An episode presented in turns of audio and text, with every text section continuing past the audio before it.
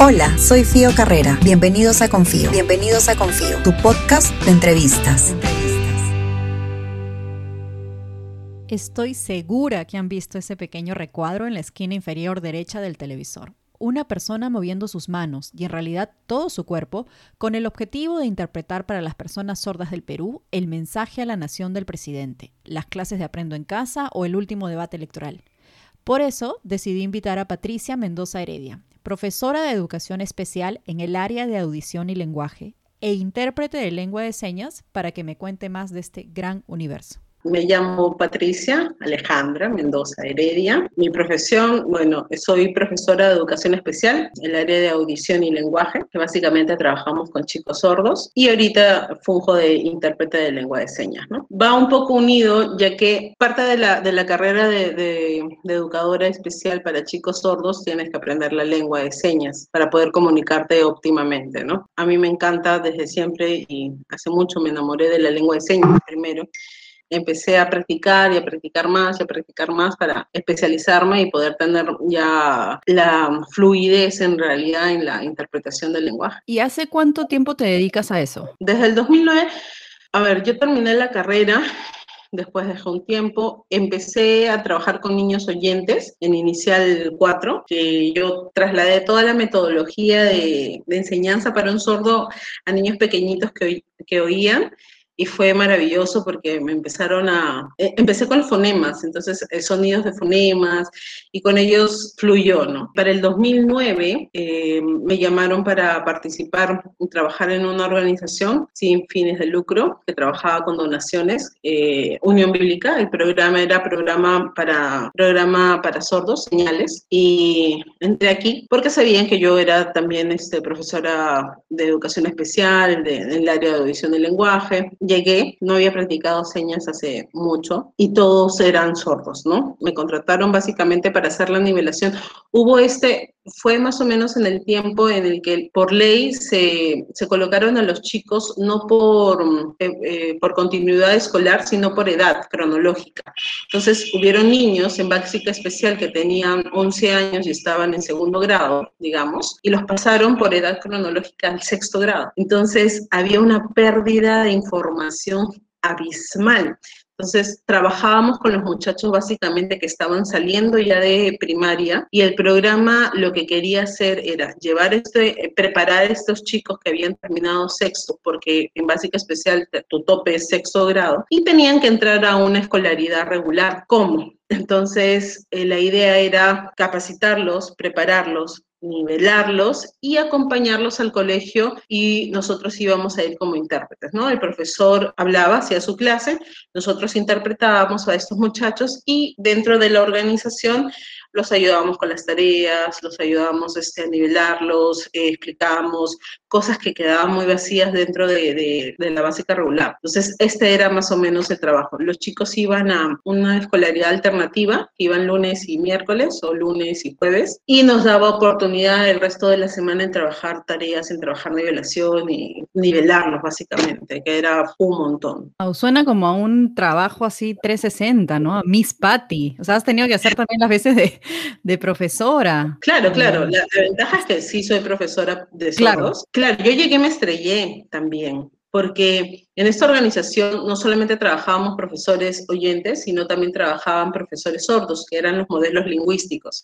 Entonces tenías la comunidad de chicos sordos que manejaban lengua de señas, otros chicos sordos que no manejaban lengua de señas y que estaban adquiriéndola, que tenían un retraso de lenguaje en realidad. Estos modelos lingüísticos sordos adultos les enseñaban a perfeccionar su, su lengua, eh, a incrementar su vocabulario en realidad. Y nosotros veíamos toda la parte académica, ¿no? Ellos la parte lingüística, la parte cultural, pero yo llegaba muy oxidada en lengua de señas. Antes nos enseñaban lo que era el español asignado, es decir, eh, yo quiero tomar café, pero la lengua de señas no es, no es eh, español, no es palabra, seña, palabra, seña. La lengua de señas este, en, tercera dimensión, es, tú dibujas el espacio y colocas los elementos.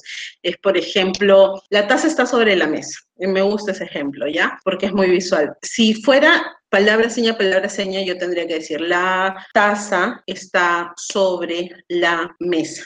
Pero la lengua de señas hace, pones la mesa y pones la taza. Y visualmente tú estás viendo que la taza está sobre la mesa. Si yo te pongo la mesa y hago esto, la taza está debajo de la mesa. O pongo la mesa y pongo esto, la taza está al costado de la mesa. Entonces es muy visual. Patty muestra su mano izquierda y señala que esa es la mesa. Y con su mano derecha, que representa la taza, la coloca encima y por debajo. De esta manera le comunica a las personas sordas dónde está ubicada la taza. Pues yo llegaba con una estructura de español signado y me estrellé. Antes em, la comunidad sorda era un poco reacia a, a dejarnos entrar, entonces hubieron sordos adultos que era, tu profesora, y te hablaban, los sordos hablan muy, muy rápido. Y fue al principio frustrante porque algunos sordos no querían hablar conmigo, particularmente, ¿no? No querían hablar conmigo porque te, te asignaban y era como que, ¿puedes hacerlo más lento, por favor? Y se aburrían y, ah, entonces, los chicos también copiaban mucho sus modelos lingüísticos y era estamparte y era una gran traba. Entonces, o practicas o practicas. La, la mayoría de, lo, de la comunidad que, en donde trabajábamos eran sordos. Entonces, por respeto a la comunidad sorda mayoritaria, era, todos teníamos que leer enseñas. Entonces, estabas desde las 9 de la mañana, la hora de salida era a las 6, que jamás salíamos a las 6, entonces salíamos 8, 9 de la noche y todo el día hablabas en lengua de señas, todo el día asignabas. Entonces tú hablabas, hablabas si estabas solamente con una persona oyente en un lugar en donde no hubiera sordos. Bastaba que entrase un sordo y tú tenías que asignar por respeto, ¿no? Eh, no discriminación, igualdad de comunicación. Entonces, sí, si te sentabas a comer, porque nos sentábamos todos a comer, y era sumergirse en el idioma y sí o sí tienes que aprender, y sentarse a comer y no poder bajar a mirar tu plato, porque si bajabas la mirada te perdías un montón de información. Entonces, tener que comer, ¿no? Mirando de frente y mirando a los chicos y mirando todo para no perderte. Y, así, así fuimos practicando. Muchos sordos nos, ayudaron también. Este, otros sordos decían, hey, tenle paciencia, ¿no? tenle paciencia, está aprendiendo, ella nos va a ayudar, o sea, ella no nos está apoyando. Entonces sí, algunos sí, otros no, pero igual eso te enseña, te enseña a que las cosas van variando. Ahora la comunidad sorda tiene muchísima más apertura a las nuevas personas que, que van aprendiendo la lengua y eso es Wow. Qué genial todo lo que me cuentas porque se siente la pasión que sientes por, por lo que haces. Eso es muy chévere. Además, eh, mientras hablabas y te escuchaba con mucha atención, pensaba como qué lleva una persona a querer estudiar lengua de señas. O sea, ¿cómo llega Patty a querer aprender? ¿Cómo es que te acercas a este mundo? Que creo es un universo, porque tú hablabas esto de que entraba a esta habitación y basta que hubiera una persona sorda y ya, cambiaba el chip y no, por un tema de no discriminación e igualdad, tenías que comunicarte adecuadamente con ellos mediante el lenguaje, el lengua de señas. Entonces, ¿cómo, cómo se acerca a este mundo? Yo todavía estaba en el colegio, quinto más o menos. En realidad, yo siempre, a mí, siempre me gustó enseñar. Si, si bien les enseñaba o ayudaba a mis hermanos en, sus, en, sus, en sus tareas y cosas así, este, siempre me gustó enseñar. Incluso cuando estaba estudiando, después, ¿no? Cuando empecé a estudiar la carrera, habían compañeras que no les era muy difícil. Y ahora, mira, hacemos esto y era, siempre me ha gustado enseñar, de cualquier forma. Y, mm, y había yo estado pensando en dos posibilidades, ser psicóloga para, para niños o en su defecto profesora. Estaba en quinto y la hija de mi madrina tenía aprendizaje lento. Por las tardes iba a un colegio, a Sagrada Familia, que está cerca de mi casa. Entonces la, acompañé un día, la llevé, pero en la mañana el colegio trabajaba con sordos. Eh, es un colegio de sordos, era un colegio de sordos. Entonces yo llegué a dejar a mi sobrina eh, y vi a un par de muchachos en el patio haciendo señas, ¿no? Entonces es como que se te cae la boca y te quedas mirando y dices, wow, ¿qué están diciendo? ¿Qué es eso? Y, la maravilla del planeta. De allí eh, lo dejé, pero sí quedé muy fascinada con la lengua de señas, muy, muy fascinada, pero sin, sin atar el, yo, yo, puedo, yo puedo hacer esto, ¿no? No, no, no late. Igual postulé para, para psicología, creo que Caminos de Dios no, no lo agarré. Eh, Y después, al no agarrarlo, eh, me, me, pasaron la voz de este pedagógico en el Callao que mm, enseñaba las tres carreras de especialidad, que era audición y lenguaje, era retardo mental y ceguera y, baja visión. Estas tres carreras ofrecía. Entonces dije, ah, vamos a ver. Pero ya, ya no postulé con, diciéndole a mis papás, ¿no? Fue una cosa en que me, presté dinero, y como es del Estado, entonces me presté dinero, fui caleta, fui a hacer mis exámenes, eh, te toman todo un día de psicomotricidad, examen psicológico, pues, todo, pasando todo esto, recién es que puedes acceder al examen de admisión. Pasé, como era en el Callao, no me era fácil ir, ir y ver los resultados. Eh, una, una, chica que conocí en la fila me dijo que sí me podía decir si mi nombre estaba. Ya me dijo, sí, mañana tienes que dar el examen. Ok, ya el examen. Entonces sí, eh, mi, primer, mi primera elección era audición en lenguaje. Sí sabía que estaba dirigido a trabajar con sordos, pero aún todavía en mi mente estaba la parte de la enseñanza en sí. Bueno, entré a la carrera, este, empecé a estudiar, ya nos empezaron a llevar o a este, hacer conocer colegios con, chicos sordos y empecé a tener contacto con sordos. No esperé llevar el curso de lengua de señas dentro de la carrera, sino que había un lugar que es este, Unión Bíblica, que daba el curso. Me inscribí en el curso, empecé a aprender y en, esa, en ese momento empezaron con palabras, ¿no? Palabras, este, español signado.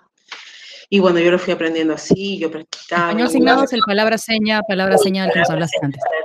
Que antes era lo, lo, que se creía y con lo que se trabajaba, ¿no? Entonces, este, nada, me topaba con algún sordo adulto y me empezaba a hablar y era, por favor, más lento, por favor, no entiendo. Entonces me, me, me, sentía un tanto frustrada porque hasta ese momento nadie te había dicho, estás aprendiendo señas y estás aprendiendo español signado, pero no es el idioma de los sordos. Cuando te topabas con un sordo, te cambiaba, te cambiaba, porque ellos hablaban de otra forma, aparte que hablaban muy rap, más, muchísimo más rápido y era como que mi estructura gramatical de español no entendía lo que me decían. Y nada, yo llegué con ese, con ese pensamiento de español asignado a, señales al programa y tener el contacto con los chicos era, era al principio, sí, fue muy, muy duro. Decir, ah, no sé, no sé señas, no sé nada, soy una bruta. No sé nada, soy una tonta. Pero yo creo que lo que sí, hay muchas hay muchas personas que les preguntan cómo, cómo llegan, llegan acá, ¿no? Eh, a, inmiscuirse con la comunidad sorda o agarrar un, un, curso de educación especial. Muchos tienen familiares, en mi caso no. Yo creo que fue ese momento en el que me topé en ese patio con esos chicos sordos y los vi signando y lo primero que me enamoró fue la lengua de señas, ¿no? El, el, comunicarse.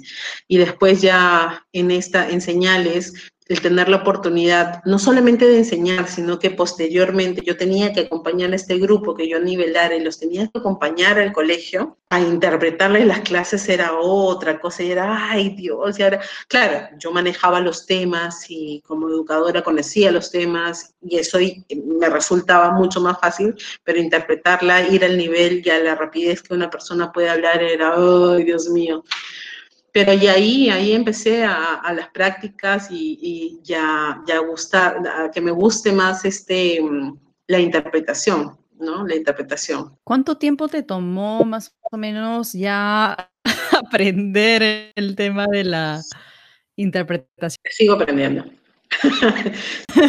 Pero es una maravillosa respuesta, ¿no? Es como no terminas de aprender. Y como todos, ¿no? Creo que todos en nuestras profesiones eh, siempre estamos, bueno, metiendo la pata de vez en cuando, aprendiendo cosas nuevas, es ensayo-error continuo, ¿no? Y me gusta eso que digas porque uno creería que, ah, ya, ya aprendes la lengua de señas, entonces lo dominas y puedes hacerlo en cualquier momento, en cualquier lugar, en cualquier contexto y ya está. No, no, no.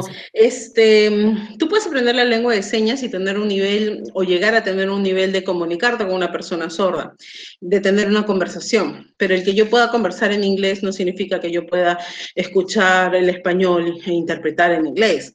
No, entonces es algo así, ¿no? Es como aprender cualquier idioma. ¿no? Te toma un tiempo, sí, aprender lo básico, pero te vas encontrando con cada tema distinto que tienes que aprender nuevas señas, nuevas cosas, entonces eh, esa, esa es el, no, nunca, nunca acabar, ¿no? Porque si tengo que interpretar dentro de, de, un ámbito de salud, hay señas que no me, o sea, yo crecí y aprendí al principio todo lo que era académico, matemáticas, comunicación, lenguaje, lo que sea. Y después salí a interpretar conferencias y las conferencias eran de distintos temas. Por lo general al principio nos llamaban casi exclusivamente en temas sobre discapacidad. Entonces era manejable, son temas que conozco. Después vino, vino el Poder Judicial, ¿no? A querer este, tener esta accesibilidad cuando se aprobó la ley. Muchas instituciones del Estado empezaban a, buscar, no porque quisieran, la verdad, no creo, eh, otras porque sí son conscientes, pero en realidad es porque la parte de la accesibilidad ya está normada, estaba normada y, está en peligro de, salir, ¿no? porque quieren derogar la, ley.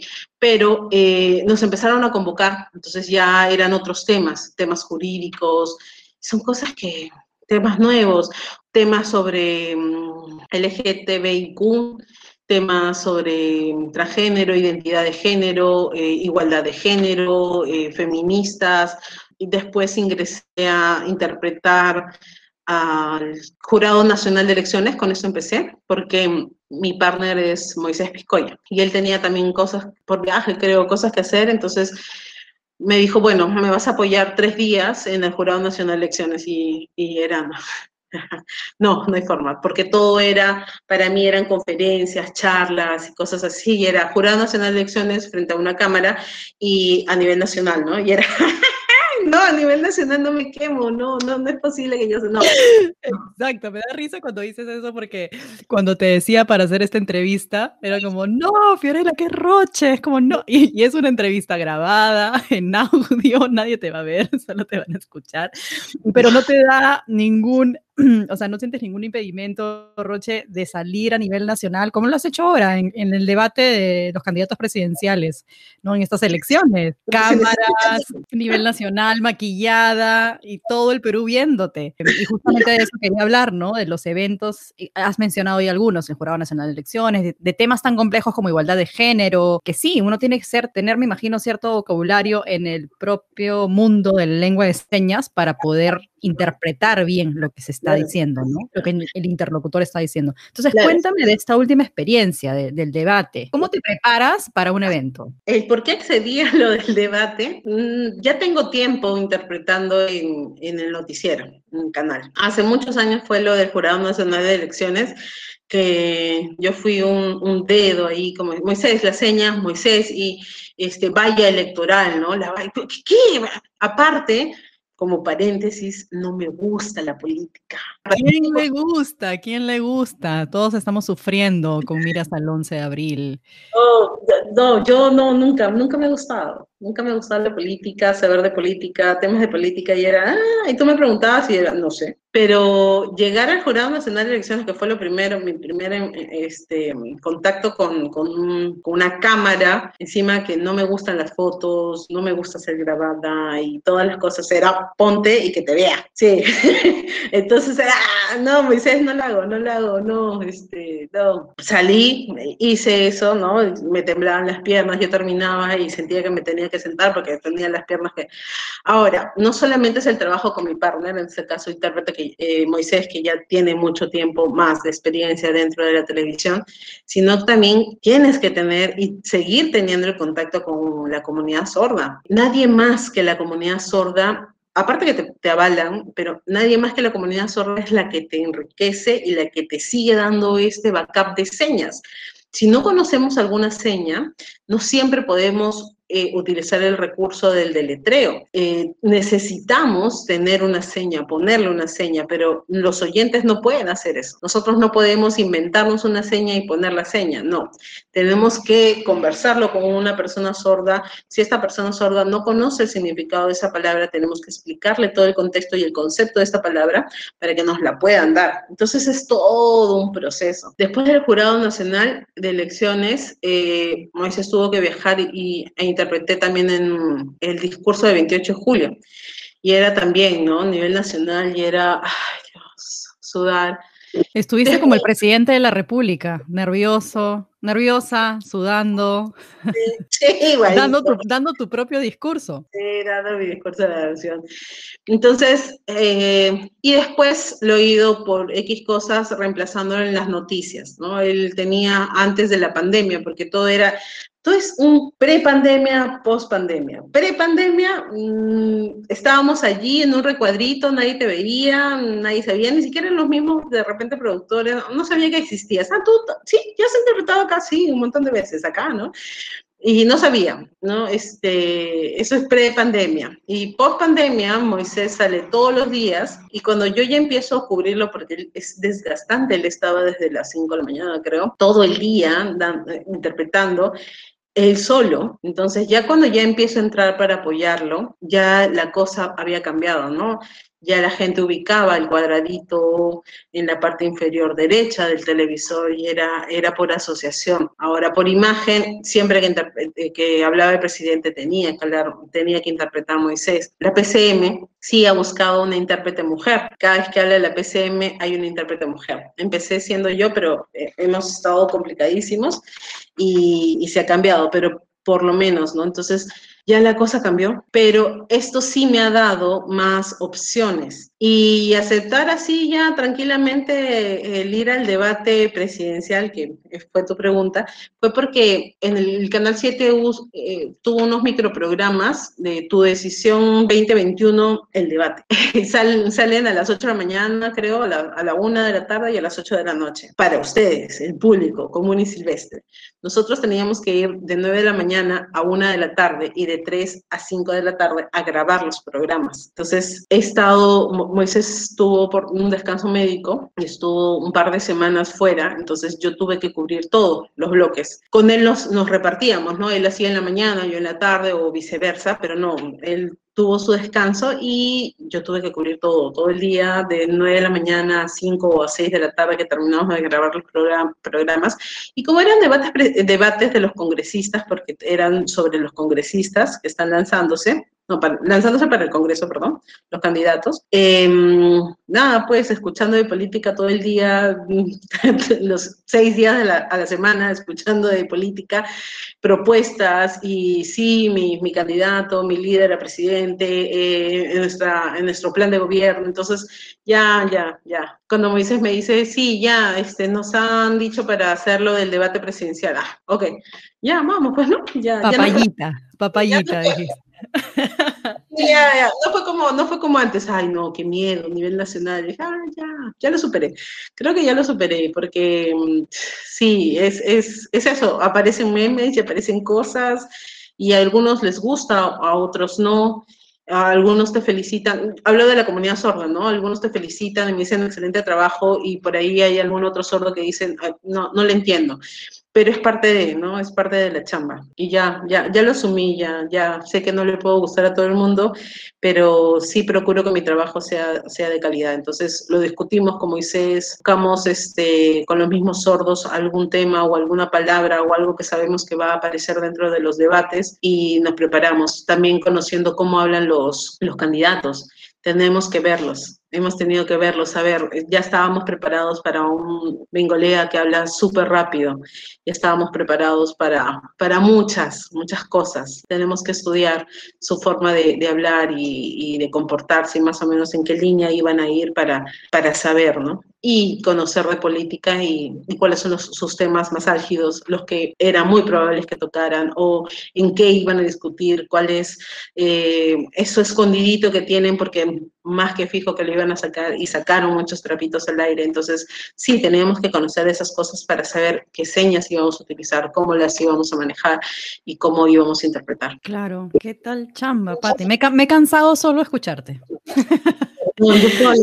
de, toda la preparación, las horas, bueno, cuando ah, tenías estos bloques eh, grabados antes, los eventos en vivo que también deben tener sus propios desafíos, eh, qué difícil, ¿no? Y como tú dices, conocer un poco al candidato y, qué tan rápido hablan o el estilo en el que hablan y, tratar de interpretar lo mejor posible para la propia comunidad. Ahora que mencionas, y, me encanta que menciones eh, en cada momento a la comunidad de sordos, del Perú, si es correcto llamarlos así. Eh, ¿Cuántas personas calculas que, cuántos sordos hay? ¿Tienes esa cifra? O, en todo caso, ¿cuántos colegas tienes? ¿Cuántas personas crees más o menos que se dedican a esto de lengua de señas? No sé si, te gusta, perfecto. Eh, sordos, no, tengo, no hay una cifra exacta. Para serte muy sincera, probablemente vas a buscar y vas a encontrar eh, cifras o cosas o genéricos. No hay una cifra exacta porque no hay una pregunta exacta en los censos que han habido. Hay mucha gente que no... El tema de discapacidad en sí es un tema muy complicado para todos. La gente no es, eh, no es fácil de que la palabra discapacidad entre en tu universo, en tu mundo, o que acepten que tienen una discapacidad. Entonces, yo recuerdo que para todos tuve unas charlas de sensibilización. Entonces yo llegaba, en, primera llegaba y hacía lengua de señas, ¿no? Buenos días, y todo era en lengua de señas y todos, caramba, dijo. Entonces sí, y, y, de ahí era, ¿me entendieron? Bueno, esa es la sensación que tienen los sordos, ¿no? Cuando entran a cualquier lugar. Por ahí de entradita, ¿no? Y después le decía, bueno, ¿y cuántas personas acá tienen discapacidad? Y todos, no, ninguna yo, yo les voy a decir, y al final de, esto, todos vamos a terminar en el mismo grupo. Yo soy una persona con discapacidad, entonces todos lo primero que te miran es de pies a cabeza, ¿no? Es como que, sí, chicos, mírenme, miren, yo tengo discapacidad. Entonces yo estaba paradita, eh, dando mi charla y, era como que, les digo, sí, algunos me vieron subir las escaleras, vieron que subía de, de a poquito, bueno, yo tuve un accidente. Tuve un accidente, me fracturé la tibia y desde ese momento yo ya no puedo caminar igual, no me puedo arrodillar mucho tiempo, si es que lo hago porque ya no lo puedo hacer, prefiero no hacerlo. Hay muchas cosas en mi vida que cambiaron, entonces yo tengo una discapacidad física, no se me ve, pero ya no puedo estar mucho tiempo parada, ya no puedo estar mucho tiempo sentada, ya no puedo hacer muchas cosas que sí hacía antes. Entonces, eso es tener una discapacidad. Que tu organismo no funcione al 100 o como, como funcionaba antes, es tener una discapacidad. Entonces, ah, ya, entonces, pero todos se libraban porque no tengo ninguna discapacidad física, ¿no? Vamos. Este, y agarraba, como, como a ti, por ejemplo, lentes, ¿no? Te quitas los lentes y puedes ver. Entonces es, ¿cuán de cerca tienes que ver si te quitas los lentes? No, yo no veo. Bienvenida al grupo. Eres una persona con discapacidad visual. Entonces era como que, entonces ya, algunos ya, ya estaban dentro de mi grupo. Los otros eran, no, no. Ok, ¿cuántos de acá usan audífonos? Entonces levantaban la mano. Digo, ok, ustedes poco a poco van a perder la audición porque cuando ustedes suben a un micro, van a, suelen subir el volumen de sus, de sus auriculares, porque la música del carro, su chichita por ahí, no, no la quieren escuchar, quieren escuchar tu música, le vas a subir el volumen y cuando terminas bajando del carro, o cuando ya te quitas los auriculares, es pi, bueno, les comento que están perdiendo, perdiendo audición. Esa es la muerte de algún acúfeno ahí, está muriendo y es pérdida a, posteriori, ¿no? Progresiva, ¿no? De ahí era, ya, los que no usaban audífonos, ok, sus padres, sus padres ya tienen poca, poca audición, sí, sí, ok. Eso significa que por herencia, por ADN, por genética, vas a ir poco a poco perdiendo la audición también y vas a tener una discapacidad. Entonces, a todos los, los agarré y los metí. Entonces fue muy difícil el, el entender que una persona tiene discapacidad. Entonces, cuando hacen las preguntas para los censos, no colocan y no hacen bien las preguntas. Y hay muchas personas que no se consideran dentro de ese rubro. Personas, adultos, adultos que ya están perdiendo la audición, pero jamás te van a decir tengo una pérdida auditiva y, de, deben de entrar dentro de ese rango. Ahora, solamente hay ciertas categorías o hayan ciertas categorías, pero no sabes si eres sordo de nacimiento, sordo por pérdida o sordo, este, no. ¿Tienes discapacidad? Sí. ¿Qué discapacidad? Hay un marco general, ¿no? Ya, el 10% de la población de todo el Perú tiene discapacidad. ¿Cuál? Retardo, autismo. Hay otros padres de familia que, que porque los padres son los que te dan eh, toda la descripción a la hora que hacen las preguntas y no dicen, oye, sí, mi hijo tiene discapacidad, porque los padres mismos no lo aceptan. Entonces, los censos son bien complicados y no te dan una información real de, la, de toda la población. Ahora, si vas al, al, CONADIS, CONAIS tampoco tiene la información completa de las personas con discapacidad, porque tiene su base de datos es sobre las personas que se han inscrito en el CONAIS, los que tienen su, su carnet de CONAIS de discapacidad. Ahora, también allí hay temas que yo considero que se deben de arreglar en, en términos para poder identificarlos bien. ¿no? Entonces, sí, cifras exactas de eso no tengo. Intérpretes con esta nueva necesidad que, que, surge, o que surgió cuando ya se aprobó la, la, la, ley, empezaron a aparecer más intérpretes. Todos nosotros somos intérpretes empíricos porque no hay profesionalización. El Ministerio de Educación ya tiene varios años haciendo convocatorias de sordos, haciendo convocatorias de, de intérpretes, haciendo reuniones gen generales para ver la malla curricular y no llegan hasta ahora a ningún consenso. Eh, entonces, mientras que no haya una malla curricular, no va a haber una aprobación del Minedo. Si no hay una aprobación del Minedo, no va a haber un lugar que nos pueda dar como carrera la carrera de intérprete de lengua de señas. Si no tenemos, entonces es toda una cadena que si no se soluciona a nivel administrativo y en estos entes, no vamos a. Entonces hay muchos intérpretes que han surgido, muchos de ellos son de padres sordos que tienen el idioma, pero como te digo, o sea, tus padres pueden ser americanos, hablar en inglés, tú hablar en inglés, pero necesitas tener cierta especialización para. ¿A qué? Tener ética. Una de las cosas que, que he visto en algunos intérpretes que han surgido es que no, no porque sean malos o porque quieran, sino porque les falta este, este backup, este impulso ética. Hay muchos, muchos temas que nosotros no podemos hacer, no deberíamos de hacer. ¿Como cuáles, por ejemplo? Colores, por ejemplo, ¿ya? Nosotros no podemos generalmente vestimos de negro. Para interpretar vestimos de negro, colores azul entero, digamos, y cosas que no llamen mucho la atención. Nosotros por lo general cuando íbamos a conferencias o cosas no nos maquillamos eh, demasiado o no, pone, no usamos lápiz labial. Si lo usas es uno que casi no notas que tienes lápiz labial en caso de las personas que se maquillan, en su preferencia. Por un no tema de guardar neutralidad, o sea, que seas lo más neutro posible para que lo único que destaque sean las señas, ¿ese es el objetivo? Algo así, sí, para no tener distractores visuales para los sordos. Son distractores visuales, ¿no? El no tener un, un polo a o a cuadritos es para no tener distracción visual, para que sea más cómodo para el sordo poder leer tus señas. El que sea un color que contraste con, con la piel también ayuda mucho. Entonces, este, hay sordos, sordos ciegos que también tienen cierto cierta grado de visión que también necesitan ciertos colores. O sea, hay que trabajar tu ropa, tu, tu forma de vestir. No podemos, no deberíamos de tener las uñas pintadas, digamos, ¿no? Eh, no de un color no, no voy a ponerme un rojo o un blanco así, que se, no, no, no puedo, porque son, serían distractores. Si voy a conversar con un sordo, probablemente no le moleste, pero yo considero que, que por ética eh, profesional, si vas a una interpretación en un congreso, en un, en un lugar ya donde haya público o donde te vean ahora en esta moda de, de internet y los Zooms y todo, no, no podría ponerme blanco o ponerme un color que, que llame la atención. El canal te exige maquillarte, entonces tengo que ver la forma de maquillarme que se vea bien en cámaras, pero que no se vea. Ese, es el tema, ¿no? Entonces, este, hay muchos, muchos intérpretes. No sabría, no sabría decirte, están aumentando, cada vez hay más. Eh, las franjas electorales me di con la sorpresa de ver un par que no, no conocía y me, da mucho gusto, me da mucho gusto que, que sí, que, que, empiecen a, salir más, porque la comunidad de verdad lo necesita, necesita que hayamos más intérpretes que le podamos brindar esta accesibilidad a todos los lugares de, comunicación, a todos los lugares. De acuerdo, Pati. Y ahora que dices que no, esto es muy empírico y no hay una profesionalización, que en verdad me deja preocupada, eh, alguien que quiera aprender, así como tú, aprender a través de talleres, de cursos, ¿dónde puede acudir actualmente en el 2021 si yo quisiera empezar a, aprender lengua de señas? Sí hay lugares, sí hay lugares. Hay sordos que te dictan cursos, hay organizaciones que te dictan cursos de lengua de señas.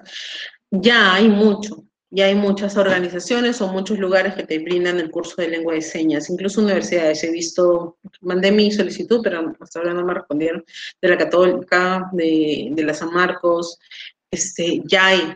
Ahora, el tema es quién te lo va a dar y cómo te lo va a dar.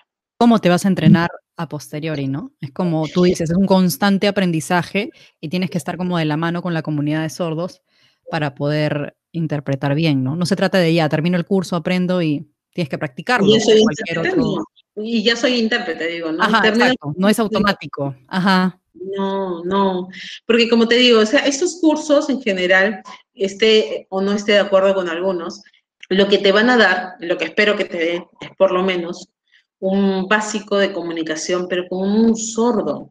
Ahora, no todos los sordos van a asignar igual, no todos los sordos van a tener, el, es, como que tú y yo no tenemos el, mismo tono para hablar, no tenemos la misma eh, cadencia al hablar, todos los sordos también son iguales, la forma en que mueven las manos son muy distintas. Entonces, no es lo mismo, no es que, ah, ya yo aprendí en este lugar o aprendí de este sordo y ya, ya sé señas y ya, ya, me puedo comunicar con cualquier sordo. No, tampoco. es una cuestión de continua eh, práctica y lo más importante es siempre estar sumergido con la comunidad, con la comunidad. Que conozcas a un sordo está bien, eh, pero necesitas más contacto con más sordos si quieres ir perfeccionando y a posterior ser un intérprete, ¿no? Eh, nunca dejar a la comunidad sorda y, y no no sentir que ya llegaste a tu límite si llevaste un curso, por más que sea San Marcos, la de Lima o el ente que sea, necesitas más, se necesita más. Sí, considero que los cursos ahorita te dan un, que espero que te den un básico para comunicarte con un sordo. Nivel de interpretación no he visto todavía. De acuerdo. Eh, quiero hacerte una pregunta antes que se me pase, ¿no? no tiene que ver necesariamente con ese momento en la entrevista, pero solíamos escuchar mucho el tema de sordomudos, ¿no? Que es un término que yo entiendo que ya no se usa o se usa hace muchísimos años y está mal. Entonces aprovechemos este espacio para decir qué no se usa, qué no es correcto, por qué no es correcto decir sordomudo y por qué basta simplemente referirnos a una persona con discapacidad auditiva como sorda. ¿Correcto? Cuéntame un poco de eso. Sí, por favor, jamás, no. Sí, yo he sido muy chinchosa con todas las personas que he ido conociendo y, y ah, sí, trabajan con sordomudos, sordos. Sí, son sordos. Nosotros aprendemos por repetición, ¿ya? Cuando nacemos, entonces los niños van aprendiendo por repetición, mamá, mamá, papá, papá, ah, ya, y el, bebé empieza a aprender a hablar porque escucha, y escucha, y escucha, y escucha, y, y va, va modulando y va haciendo sus balbuceos hasta que consigue las palabras y así siguen adelante aprendiendo, ¿no? Por repetición de lo que escucha.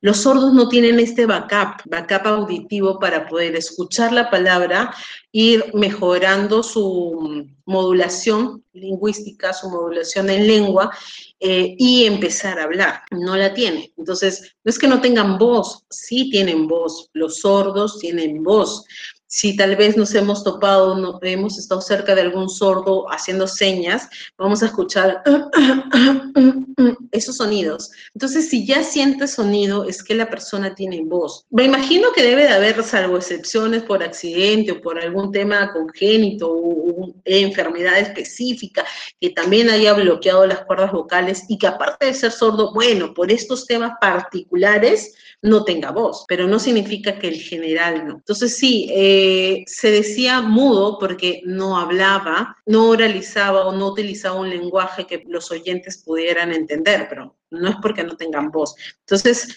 lo correcto sí es decir sordo, una persona sorda.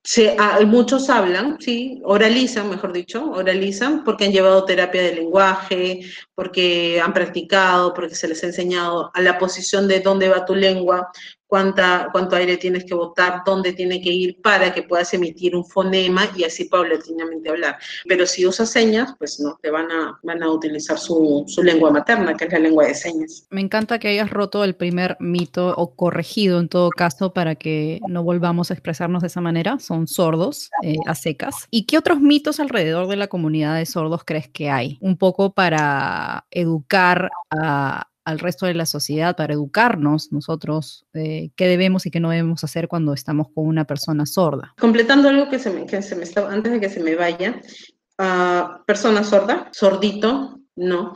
Eh, estos temas, estos, estos, ay, sordito, ay, es un angelito, es, ay, pobrecito, el, hito sí disminuye la persona y los sordos sí tienen voz, los sordos sí hablan. Otra de las cosas que se cree mucho es este, la incapacidad en general de que una persona con discapacidad pueda hacer algo. Casi en todas las discapacidades, ¿no? Ah, tienes discapacidad, pobrecito, uy, sus papás seguro van a tener que mantenerlo eternamente o cuidarlo eternamente, porque no va a poder hacer nada más, ¿no? Entonces nos encontramos con, con ciegos, con ciegos abogados, con, con, sordos que son modelos, con sordos que son este, bailarines, que... entonces, ¿sabes qué? Un sordo que baila ¿Cómo es posible? No, sí es posible. Tuve la dicha de tener un, un, alumno, de Pedro Vargas, que participó en este programa de Gisela Bailando con una estrella, no, no me acuerdo, sí. Y él bailó con Saskia, Saskia, Saskia y con ella compitió, con ella compitió y, es como que, claro, te demanda mucho más entrenamiento porque él va a tener que, que, ver, ver los movimientos y ver, ahora los sordos, si, si recuerdas o las personas que siempre, yo ya no, yo ya no, eh, bueno, y ninguno creo ahora por épocas de pandemia, pero si recordamos es aquellas épocas en que íbamos a una, una discoteca, el entrar y sentir el bip, bip, bip, en el, ¿no? Esa vibración corporal que sientes con los parlantes, eso. Entonces, eh, por vibración, por vibraciones, este, se va, se va. Hay una modelo que es Brenda, Brenda Costa, me acuerdo, hay una modelo, modelo brasileña muy cotizada que es sorda y en estos eventos del, los eventos del, en Brasil, sus festivales de, de, de, carnaval, pues ella también se ponía a bailar y es como que que, ¿no? Y bailando este ritmo, ¿no? Tan, tan pegajoso, pero vibraciones, las vibraciones es otra de las cosas que piensan que los sordos no pueden hacer, que no pueden bailar, ¿no? Si no escuchas cómo bailas, no, sí, bailas. Este, ¿Qué otra limitación con una persona sorda? El sordo lo, lo único que no tiene es el escuchar. Es como si un día amanecieras, fueras a la piscina y amanecieras con los oídos tapados bueno, y puedes hacer tu vida, ¿no? Puedes ver, leer, escribir, eh, moverte, bailar, sentir, es lo mismo, lo mismo con una persona sorda, pero la gente no lo piensa así. Acá en el Perú, por ejemplo, no les otorgan licencia de conducir, bueno, acá en el Perú también conducir es un peligro, pero no hay, no hay licencia de conducir para una persona sorda, no pueden y, podrían. Ahora, muchos de los bancos, y es otra de las cosas con las que se ha, se ha luchado, es ah, tienes que venir con un representante legal, pero soy sordo, no soy incapaz, ¿no? O sea, yo tengo mi plata, quiero meterla, quiero, ¿no? Abrir mi cuenta. No, tienes que venir con una persona, un representante, ¿no? Y es como que, ¿por qué? ¿Por qué? Y no los dejan. A veces, no, pero he venido con mi intérprete y, ¿no? Quiero que abrir mi cuenta. No, tienes que... que vaya con el intérprete, un representante legal. Bastaría. bastaría. Debería bastar. Es eh, al sordo le deberíamos de ver como una persona que habla otro idioma. Es como un americano que viene con su intérprete y habla en inglés y el intérprete te lo pasa en español. Es lo mismo. Habla chino y te lo pasa en español. Habla alemán y te lo pasa en español. Habla. Eso es. Entonces, si solamente tiene esto de, de, hablar en otro idioma, debería de hacer y podría hacer y definitivamente hacen cualquier cosa. Claro. Además, ahora que hablas de los idiomas, recuerdo lo del debate y el quechua, por ejemplo, ¿no? Eh, la parte del, del candidato Ciro Galvez cuando se se dirigió a todos en quechua, que de hecho es, es curioso porque hay un quechua collao y hay un quechua chanca, o sea, un solo quechua no va a ser entendido por todos los quechua hablantes en el Perú. Algunos lo entenderán, otros no, o algunas partes sí, ¿no? tienen en común. Entonces, em, me imagino que eso habrá sido un desafío, no para ustedes porque no, no tendrían por qué eh, interpretar eso porque ustedes no son quechua hablantes, pero sí para que haya una, otro intérprete, por ejemplo, de, de quechua, ¿no? Siendo nuestro idioma oficial, por ejemplo, y no he estado en el debate. Habló Ciro Galvez y solo, no sé, pocos, cerca de cuatro millones de, de lo entendieron y el resto nadie. ¿Cómo vivieron esa experiencia? ¿Lo has conversado con Moisés? No nos quedaba de otra. Moisés tuvo que interpretar una parte donde él hablaba. Bueno, como nos turnábamos, definitivamente nos tocó, en cada bloque hablaban todos, ¿no? Y Ciro, pues en cada bloque, en cada intervención, habló en quechua. Sí, no podemos. Así, así conozcamos su quechua, no, no sería ético decirlo, porque es pasarlo del quechua a mi idioma, que es el español, y después de pasarlo a mi idioma, que es el español, hacer el pase en este, en este idioma, en tercera dimensión, de lengua de señas. No, tenemos que escucharlo en nuestro, en nuestro propio idioma. Sí, nada más eh, estaba hablando en quechua estaba hablando en quechua. estaba hablando en quechua, y este era el, este es el recurso, ¿no? Para, porque los sordos, los sordos que estaban viendo el debate, es como que él está hablando, porque lo veían moviendo la boca, y porque no interpretas. No, no, espérate, está hablando en quechua, está, porque otra cosa yo no, entendía. Y a lo que te referías también de que solamente algún grupo también de quechohablantes iba a entender lo que Ciro decía, pasa lo mismo con los sordos. Mm, otro de los mitos también es que muchos piensan que la lengua de señas es universal y no es universal. La lengua de señas no es universal. Sí, nos podemos entender porque el 90% de la lengua de señas es gestual corporal, ¿ya? Y si en algún momento has jugado charadas, y te han dado algún tema para hacer, tú utilizas todo tu cuerpo y empiezas a hacer estas mímicas para que te des entender. Básicamente es, es gran parte de la comunicación en lengua de señas. Entonces, si vamos a comunicarnos con un sordo de otros países, que definitivamente sí he tenido la oportunidad de hacerlo, va a ser más complicado, pero por expresión gestual y todo, sí nos llegamos a comprender. Entre, entre sordos, de donde sea que hablen, se van a entender muchísimo más rápido. Se, se, se cogen el idioma en un 2x3 y tienen una comprensión, ay, poli, no, no, ya, ellos pueden entender cualquier lengua de señas, creo yo. Pero sí, incluso como no es universal, cada país tiene su propia lengua de señas. Aparte, no solo eso, así como el quechua, que pertenece a Perú, y así como el quechua, que no es el mismo en Ayacucho, que no es el mismo en Cusco, que no es, que no es el mismo, que tiene muchas variantes de quechua, y nuestro español tiene muchas variantes, no es, lo mismo una persona que vive, no sé, Miraflores, con cierto tonito, ¿no? Mucho más arriba, que una persona que vive eh, este, en provincia o que vive en conos, no tenemos el mismo léxico, no utilizamos las mismas jergas tampoco. Entonces, los sordos tienen jergas, los sordos tienen también sus propios léxicos. Entonces, yo puedo hablar acá y este, grupo de acá me puede entender, pero de repente no me entienden tan bien o tanto con ciertas señas específicas. En general me lo van a entender, pero señas específicas van a ver en el cono sur, en el cono norte, si me voy a provincia, entonces todo cambia. Hay, hay cosas este, que, se, que frutas o verduras o cosas que consumen en provincia que no consumimos acá, que también tienen su seña, pero no las conocemos porque acá no las usamos.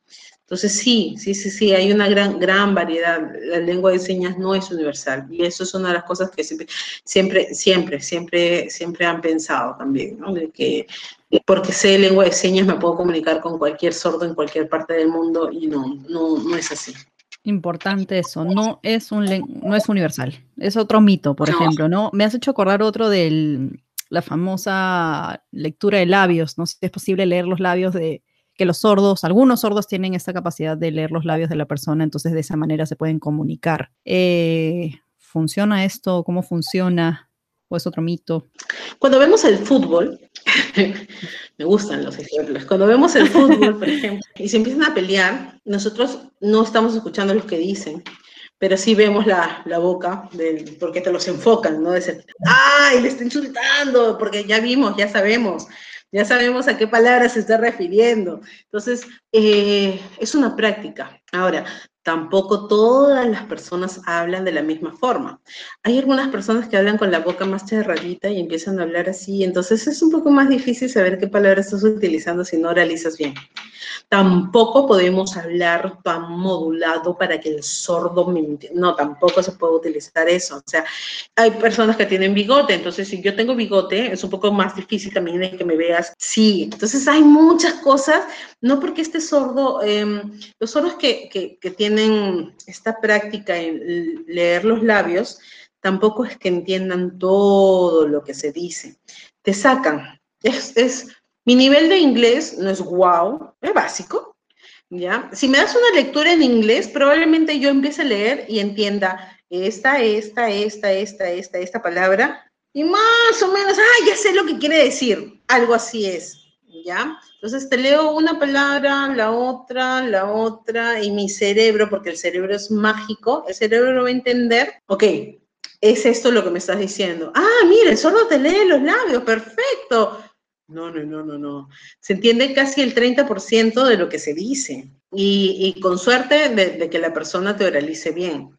Entonces, imagínate toda la información que pierden. No, no es que no existe una persona que lea al 100%, que haga lectura de labios al 100%. No, no, no, no creo que haya. Sí, algunos que perfeccionan y, que te leen muchísimo más, mucho más del 30%, pero por lo general es un 30%, entonces hay un 70% de que no, no tienes la información.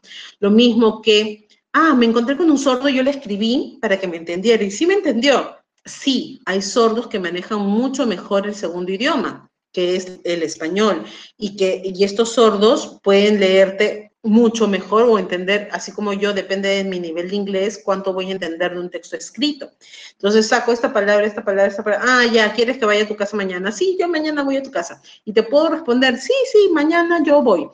Entonces, ah, sí, me entendió que mañana vaya a mi casa. No, no, no. Eh, eh, han sacado. Sacan una eh, conclusión, ¿no? Es como producto de una lógica, no necesariamente de, la, de leer los labios. O de leer un texto, porque hay, hay, muchos que me dicen, bueno, entonces le escribo para que me entienda y ya está. Ay, no, es que tampoco no le estás dando toda la información, porque si te lee los labios te va a entender el 30%, si te le escribes va a entender de repente, depende de su nivel de español que tenga, también va a entender el 30%, o menos, o un poquito más, pero no le estás dando toda la información. No puedes esperar que, ah, sí, no, no te preocupes, no necesito intérprete porque me voy a comunicar eh, por escrito pero te va a entender todo, es justo para la persona sorda. Es como que yo vaya a Estados Unidos y que, y que de verdad, o sea, yo estoy en Estados Unidos, hablo un básico de inglés y que me muestren para un contrato, me quieran escribir para explicarme qué cosa es mi contrato o qué cosa es lo que estamos hablando o qué es lo que yo tengo que hacer y que me lo muestren por escrito. Yo voy a tratar, porque no tengo de otra, voy a tratar y voy a tratar de entender con mi básico de inglés, voy a tratar de leer. Es lo que hacen. Los sordos se tienen que adecuar porque los oyentes somos mayoría pero mayoría que no le da, le da la oportunidad de que sea este, igualitaria la comunicación, una comunicación óptima. Entonces no, no se la dan a veces. Piensan que sí, ah, no, yo le escribo, ah, no, sí lee los labios. Entonces, no es justo. Para mí, particularmente, no es justo que no. por un tema de inclusión, ¿no? También, eso, eso del ejercicio que hablaste, por ejemplo, en esta capacitación de, empleados en, un supermercado, qué importante es, ¿no? Como que llegar y hablar en, o interpretar en lengua de señas y que todo el mundo se quede como, no entiendo nada. Ya así se sienten las personas con discapacidad todo el tiempo, ¿no? Es como ponerte los zapatos del otro, todo el tiempo, ¿no? Desde que se despiertan hasta que salen a la calle y regresan a sus casas. Bueno, eso sería chévere, nada más, despertarte, ir a tu trabajo, hacerlo y regresar, pero nosotros vamos a comprar, nosotros tenemos un antojo, vamos a, un, a un restaurante y pedimos, a un restaurante comida rápida, y pedimos, nos sentamos a esperar y nos llaman, ah, Pati, ah, ah, ya, ya está con mi comida. Y a un sordo, a un sordo, o te acercas a la cajera y le dices, ya quiero esto. Muchos chicos van y, piden sus cosas y no les dan lo que piden, justamente porque no los entienden. Te da un antojo, quieres tomarte un café y cómo pides que, que sea con leche deslactosada, por ejemplo, ¿no? Entonces, no puedes, no puedes acceder a, a, todo lo que te brinda la sociedad por esta falta de comunicación. Entonces, si solamente fuera eso, o vamos a comprar, yo hice mi ejercicio en Jesús María y entré a las tiendas y me, y, no quise hablar, señalaba, ¿no? No, no, no, decía que no escuchaba y algunos tuvieron la amabilidad de, ah, mira, y me, me, decían de ese pueblo que preguntaban, ¿no? Sus manitos, o sumaban este más este, y lo iban sumando, ok.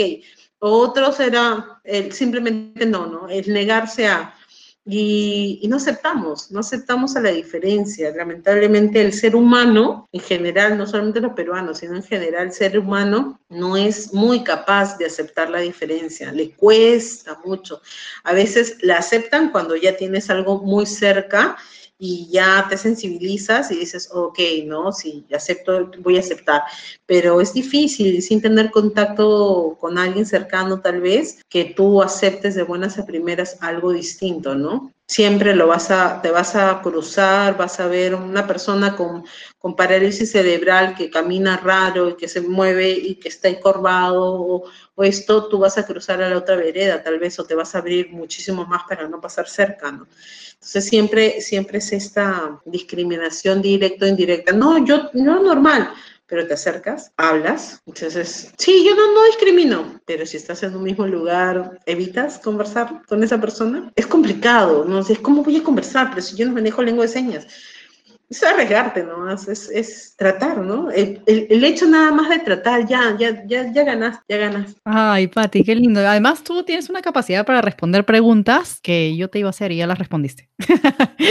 como esto, de verdad, te adelantas, me encanta. Como esto que dijiste, ¿no? Te iba a preguntar qué podemos hacer por ellos, qué podemos hacer por la comunidad de sordos, además de exigir por sus derechos también. Y es esto de al menos intentar comunicarte, ¿no? Ese, ese hecho de, yo creo que ellos lo van a valorar, de intentar una comunicación, por más de que uno no sepa lengua de señas, tener paciencia, ver otras formas de comunicarte, ¿no? Eh, tal vez, creo que esa es la respuesta, para ser un poco más empático. Y tienes razón, creo que todos discriminamos a diario sin darnos cuenta. Es un gran ejercicio para hacer individual, cada uno en su casa, tarea. Eh, ¿No? Eso que dijiste de ya, pero evito hablar con esta persona porque ya no, yo no discrimino, yo soy muy empático, pero evitas hablar con ella, entonces sí, de alguna manera estás discriminando. Y yo creo que todos lo hemos hecho en mayor o menor medida en algún momento. Y lo que te iba a pedir fácil al final es como dejar esto que mencionaste tan lindo, lo de la música, ¿no? Que hay personas sordas que bailan, por supuesto que bailan y no están impedidas de bailar, no tienen nada que ver. Eh, y si algún momento, creo que en Aprendo en Casa, en algún momento vi que habían canciones o no sé qué, y tú has tenido que interpretar las canciones. ¿Cómo interpretas las canciones? O sea, le voy a decir a Patti que me interprete un reggaetón, que me interprete un, heavy metal, así, una canción súper yuca. ¿Cómo haces con las canciones? Que al final las canciones son, la música es chévere porque es todo sensorial, ¿no? Son emociones. ¿Cómo, cómo interpretas eso? Me gusta, me gusta, pero es bien complicado. Lo que pasa es que cuando canta, cuando eh, aparece, eh, aprende en casa, por ejemplo, la niña de segundo y secundaria la, la, amaba y la detestaba al mismo tiempo, porque ella era la que siempre hacía, rapeaba, ¿no? ella amaba el rap y yo era la torturada. Entonces ella se ponía a rapear y no solamente... no, ¿por qué no me tocó una baladista? ¿Por qué me tenía que tocar una rapera? rap. Entonces, lo peor del caso es que no es ni siquiera eh, escuchar la información que dice, no, porque yo voy a estudiar y no sé qué. Entonces, no solamente es que yo haga, no, yo voy a estudiar y que esté así, ¿no? Que siga interpretando, sino yo voy a estudiar y que es que, porque me tengo que mover en este plan del rapeo. Entonces, Sí, hacer eso para mí era por Dios, basta. Sí, claro, sino que la persona sorda tiene que entender qué ritmo es también. Claro, ahora, nosotros no hacemos un pase, mm, solamente un pase de información o un pase de señas. Nosotros somos intérpretes de lengua de señas. ¿Qué quiere decir? Que si un, si un ponente o alguien llega, buenos días, ¿qué tal? ¿Cómo están? Eh, el día de hoy vamos a trabajar, mi interpretación tiene que ser así, parca, ¿no? Buenos días, el día de hoy vamos a... Pero si llega un ponente, porque lo ha habido, buenos días, ¿cómo están? El día de hoy nos hemos encontrado en este lugar. Entonces la interpretación de por sí, todo mi cuerpo tiene que hacer y generar lo que su voz está diciendo, porque mis manos eh, y mi cuerpo tienen que mostrar lo que yo estoy escuchando. Esa es la accesibilidad que se le tiene que dar. Si la persona está llorando, eh, voy a tener que poner la actitud, toda la actitud, todo, todo, absolutamente todo. Entonces, por las canciones, sí, uno tiene que llevar el ritmo, incluyendo el rap. Entonces, uno tiene que ir con el flow y el movimiento y aquí, y tratar que las señas vayan en esta posición de, de rapeo. Pero lo complicado con, la, con las canciones es que eh, tienen muchas mm, metáforas. Cuando componen las canciones, utilizan metáforas, ¿no? Tus ojos son como la luna, no, como las estrellas en no sé qué. Entonces es como que yo no puedo pasar, yo no puedo pasar eh, la información tal cual, porque nosotros en nuestro idioma entendemos a qué se está refiriendo. Entonces yo tengo que interpretar lo que se está refiriendo. Entonces ya hay una preparación. Para hacer canciones, sí, hay preparación. Y la chica felizmente, bueno, rapeaba con cosas más, más, más aquí, ¿no? ¿no? No eran tantas metáforas, pero interpretar una canción necesita, necesita preparación, sobre todo para saber qué cosa es lo que está interpretando. Hay una intérprete que me encanta, bueno, a su intérprete creo, porque ella canta con su intérprete, se llama Rosalén, es española. Rosalén, ella ha venido ya tres veces acá a Perú y obviamente la he ido a ver. Pero claro, y, al, final del concierto hace su fila para que te haga firma de autógrafos. Y recuerdo la primera vez que la fui a ver, yo estaba todavía con muletas. Yo estaba con muletas y ahí no llegué porque era en el Centro Cultural de España. No llegué a entrar porque se llenó, pero me quedé afuera escuchando. Escuchando, imaginando, escuchando. Entonces ya como dos últimas canciones nos abren las eso pasen y éramos siete personas o cinco personas que estábamos afuera escuchando las canciones. Claro yo me senté del escenario en las escaleritas y yo hacía las señas y yo la veía y yo lloraba de la emoción de ver al intérprete no de escuchar y ver al intérprete y yo hacía las señas también en español eh, este ella en, cómo se llama en su propio idioma yo acá peruano y ella de allá. Entonces a la hora que, que, me firma el autógrafo, yo creo que estaba más embelesada con Beatriz, se llama la intérprete. Yo, me encanta tu trabajo, es lo máximo. Gracias por la accesibilidad a la comunidad sorda en canciones. Ay, y yo muero por esa, por esa dupla, ¿no? Las canciones de Rosalén, Rosalén siempre me han dicho, no, tú no vas por Rosalén, no, tú vas por Beatriz. Yo, las canciones de Rosalén me, me, me encantan porque tienen muy buena temática y son lindísimas, pero para mí su plus así gigante. Eh, tú eres fan de Beatriz. Ya, nos quedó clarísimo. sí, sí, qué lindo. Oye, qué linda experiencia eso también que me cuentas. Hay muchos datos has dado hoy día, Patti. Has compartido un montón de datos. La gente va a googlear después de escuchar esa entrevista, mucho. Bien, qué bien. Claro que sí, y en verdad tiene que llegar a más, a más personas este tema, ¿no? Porque suele ser, creo que ahora tiene más visibilidad, los intérpretes de seña, como tú dices, post pandemia, ahora están en todos lados algo bueno tenía que traer la pandemia y que por favor se quede y que llegue a otros espacios, ¿no? Es un llamado para las empresas, tantos espacios que las personas sordas, así como las personas que no somos sordas o no tenemos necesariamente una discapacidad de ese nivel, salimos por la calle libres y sintiéndonos libres y a gusto de poder hacer lo que queramos. Entonces, esas personas también tienen que sentir lo mismo. Todavía nos falta, este, sí, gracias a la pandemia, se ha hecho más visible. Te digo que era pre-pandemia hemos estado en el recuadro allí siempre, siempre, hace mucho tiempo. ¿no? El Canal 7 ha tenido hace mucho tiempo a Moisés también allí y, siempre he estado allí, pero en pandemia ya el cerebro asoció mensajes presidenciales, intérprete, noticia, intérprete. Entonces ya los vio y era como que, ah, mira, había, y creo que antes de eso no se habían dado cuenta que sí existía, ¿no? Entonces también este, el que Moisés también fuera apareciendo un montón de cosas, también es como que, ¿quién es este? Ah, es el intérprete, el que sale allí en, el recuadrito. Entonces, esto, esto ayuda a que, se vaya visualizando, no, no solamente como intérprete, sino lo que hay tras nosotros o con nosotros, que es la comunidad sorda, ¿no? ¿Para qué trabajamos? O sea, nosotros somos un medio, un medio, pero ¿para quién? Para la comunidad sorda. Entonces, el que se haga visible más y más va a ayudar a que la gente se concientice más y, sí, de verdad, eh, sea igualitaria la, la sociedad. Y espero que no solamente con los sordos, ¿no? Sordos ciegos y X personas con discapacidad. Así que gracias, Patti. Ha sido un gran programa. Gracias a ti. De verdad. además me has contagiado tu energía, estoy contenta. Este, sí, sí, sí, sí. Y creo que vas a contagiar eso también a, los que van a escuchar esa entrevista porque ha sido súper útil. Ya no vas a ser solo el recuadrito. Ya no eres solo el recuadrito. No, ahora eres Patricia Mendoza Heredia. Ha estado con nosotros hoy. Así que muchísimas gracias por tu tiempo y, y por tu energía y por tu pasión por tu trabajo. De verdad, me la has contagiado. Gracias. Gracias. gracias. a seguir a Confío Podcast en Instagram. Me encuentras como confío.podcast. Y si te gustó este episodio, no olvides suscribirte en las plataformas donde escuches tus podcasts, Spotify, Apple, Google o Anchor. Gracias por escuchar.